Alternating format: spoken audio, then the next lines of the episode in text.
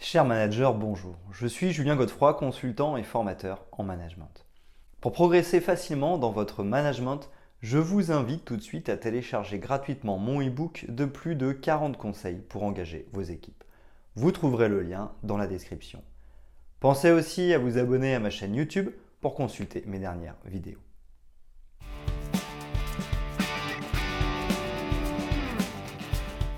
La bonne ambiance au travail est très recherchée. En effet, lorsqu'elle est présente, les équipes sont plus détendues, gagnent en confiance et coopèrent plus facilement. Les résultats sont meilleurs et les objectifs peuvent être plus facilement tenus avec une bonne ambiance au sein de l'équipe. L'ambiance dans le lieu de travail, à savoir le climat social de notre entreprise, service, magasin ou département, est un indicateur quantitatif mais aussi qualitatif. Quantitativement, nous pouvons utiliser le taux d'absentéisme, de départ, d'arrêt maladie ou d'accident du travail.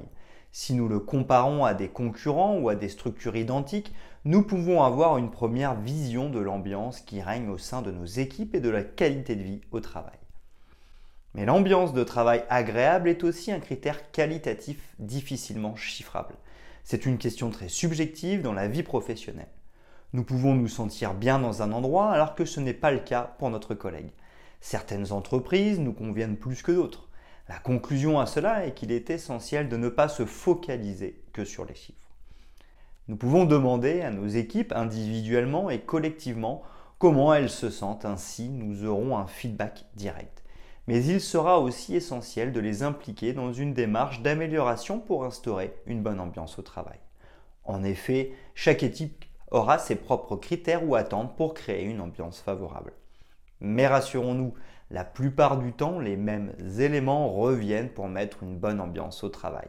Voici donc 5 actions à mener pour impulser une bonne ambiance au travail.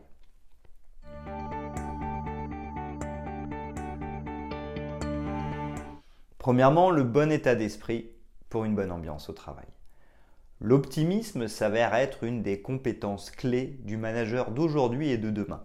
En effet, les objectifs sont désormais plus des challenges et comme on dit, il faut y croire. Outre cet aspect, l'optimisme permet d'ancrer de manière plus profonde un état d'esprit qui permet d'avancer. Les problèmes ne sont pas insurmontables. Pour l'optimiste, il suffit de trouver des solutions. Les conflits ne sont pas des fins en soi, mais une manière d'exprimer des points de vue divergents. Les équipes ont donc besoin de se tourner vers des managers et leaders qui voient le bon côté des choses et surtout qui croient en leur capacité à atteindre les objectifs fixés. Une confiance individuelle et collective se met en œuvre. Les équipes sont plus sereines. La bonne ambiance au travail s'installe et contribue au succès du groupe et de chaque collaborateur.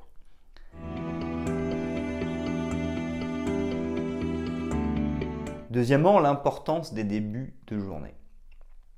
Le bon état d'esprit permet de créer une bonne ambiance au travail sur la durée. Mais pour atteindre ce bon climat de travail, il est aussi important d'impulser la bonne attitude au quotidien. Le bonjour. Le premier aspect qui peut sembler anodin lorsqu'on en entend parler est de faire le tour de ses équipes chaque matin pour le fameux bonjour. J'ai de nombreux exemples de directeurs de grands magasins qui m'ont expliqué passer la plus grande partie de leur matinée à exercer ce rituel. En effet, c'est très important pour plusieurs raisons. La première, c'est de considérer et de respecter les personnes qui travaillent dans notre équipe ou autour de nos projets. Le fait de leur dire bonjour dans notre position de manager va les valoriser en les faisant exister. J'ai aussi beaucoup d'exemples de personnes qui faisaient de la mise en rayon et qui voyaient passer leur grand directeur le matin sans dire bonjour. Ces personnes avaient développé un sentiment de rancune tenace et ne présentaient aucun sentiment d'appartenance. Elles étaient moins motivées. Mais dire bonjour, c'est aussi s'intéresser à l'autre pour mieux le comprendre et pour l'écouter. Ainsi, nous pouvons de cette manière créer un lien et lui permettre d'exprimer ce qu'il ressent. Les équipes apprécient cette forme de reconnaissance et le sentiment d'être écouté et considéré. Enfin, le bonjour permet de prendre la température de notre climat social et de développer la convivialité. Est-ce que les équipes sont stressées, surchargées, en colère, ou au contraire sont-elles plutôt calmes, sereines et parfaitement confiantes sur leur capacité à atteindre les objectifs? Ces informations sont précieuses pour échanger avec ses collègues et savoir quelle direction donner à notre management. Le briefing commun. Prendre la température au quotidien de notre ambiance au travail est important. L'impulser l'est d'autant plus. Pour cela, le manager dispose d'un outil puissant, le briefing. Toute l'idée, après avoir dit bonjour en individuel aux membres de notre équipe, est de passer un peu de temps en collectif. Le briefing peut être plus ou moins formel. C'est l'occasion d'évoquer les résultats du moment, les projets en cours et à venir. Cela peut aussi être l'occasion de féliciter les réussites et d'encourager ses employés. L'idée est donc de donner de l'information aux équipes et de mettre en avant les points positifs pour améliorer la motivation des employés et de donner de l'énergie à chacun. Il est aussi possible de connaître les attentes des salariés en les laissant s'exprimer sur des sujets qui leur tiennent à cœur. En fonction de nos moyens, il est possible de favoriser les échanges entre collègues et de rendre ce moment plus convivial autour d'un café.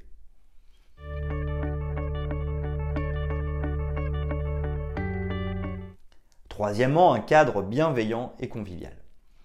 On entend souvent parler de bien-être au travail et de mettre en œuvre un cadre bienveillant mais aussi convivial pour développer la bonne ambiance au travail. Selon moi, ce cadre est d'ordre physique, matériel, et d'ordre psychologique, management. Les locaux et l'espace de travail, l'environnement de travail a une influence indéniable sur l'ambiance au travail. Nous le voyons dans notre vie. Nous serons certainement plus stressés dans une grande ville avec de la pollution, de la chaleur et beaucoup de bruit qu'à la campagne en train de respirer le bon air. Il est donc important de prendre conscience que les locaux et bureaux de nos employés ont un impact direct sur leurs attitudes et donc sur la bonne ambiance de travail. Libre à chacun de définir ce qui convient à son activité. Tout n'est pas possible en fonction des secteurs. En tout cas, je préconise une atmosphère de travail agréable et d'impliquer fortement les équipes dans leur cadre de travail. Par exemple, les salles de pause peuvent être décorés au goût des collaborateurs pour les impliquer et les motiver davantage. Ils peuvent se mettre d'accord sur le choix des couleurs, des objets et de l'agencement qu'ils souhaitent avoir. Un peu de décoration et d'agencement n'ont jamais coûté très cher. Investir un peu dans la peinture des murs ou les sols doit être vu comme un investissement dans l'ambiance sociale de l'entreprise. Le matériel disponible pour nos collaborateurs comme les fauteuils, les bureaux ou encore les ordinateurs ont aussi une influence sur l'ambiance au bureau. Des employés qui passent le plus clair de leur temps devant des écrans auront besoin de confort pour être plus productifs et sereins. La bienveillance au travail, la bienveillance a aussi toute son importance pour déterminer un cadre de travail propice à la bonne ambiance au travail.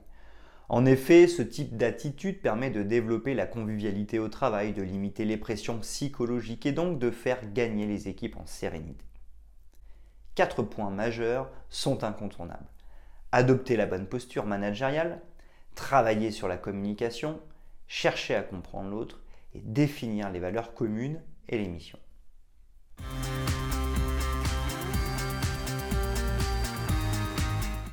Quatrièmement, un management adapté pour une bonne ambiance au travail. Bien évidemment, le type de management utilisé permettra ou non la bonne ambiance au travail. Nous parlons souvent des quatre types de management, directif, donneur de sens, participatif et délégatif. En effet, le bon management n'est pas d'alterner entre l'un des quatre managements ci-dessus, mais de bien les utiliser conjointement. Seul le dosage de chaque management est à adapter plutôt que de trancher et de n'en utiliser qu'un. Même si je suis très sceptique sur le management directif, il peut permettre de maintenir une bonne ambiance au travail lorsque la situation est extrêmement urgente. En effet, nous n'avons alors plus le temps de nous réunir pour échanger ou expliquer. Un bon manager doit savoir décider et appliquer rapidement. Dans ce cas, le management directif permettra d'éviter le stress et permettra de se rassurer en avançant et en évitant de tergiverser. Le management donneur de sens permettra à chacun de bien comprendre le sens de son travail et des objectifs à atteindre. Le management participatif permettra à chacun de pouvoir s'exprimer et de se sentir impliqué dans les différents projets. Enfin, le management délégatif valorisera et donnera une confiance supplémentaire aux personnes concernées. Ainsi, savoir correctement adapter son management en fonction des personnes et des situations permettra de maintenir une bonne ambiance au travail. N'oublions pas que tous ces managements s'utilisent. Il faut simplement savoir les doser.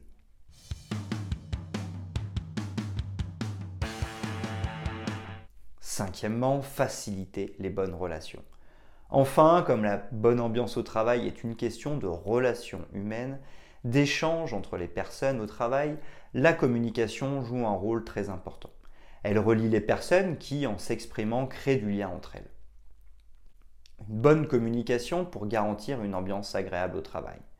Il faudra donc travailler sur soi et ses croyances, ses drivers pour éviter de mal interpréter les situations ou être en mesure de s'en apercevoir et ainsi réagir de manière plus appropriée.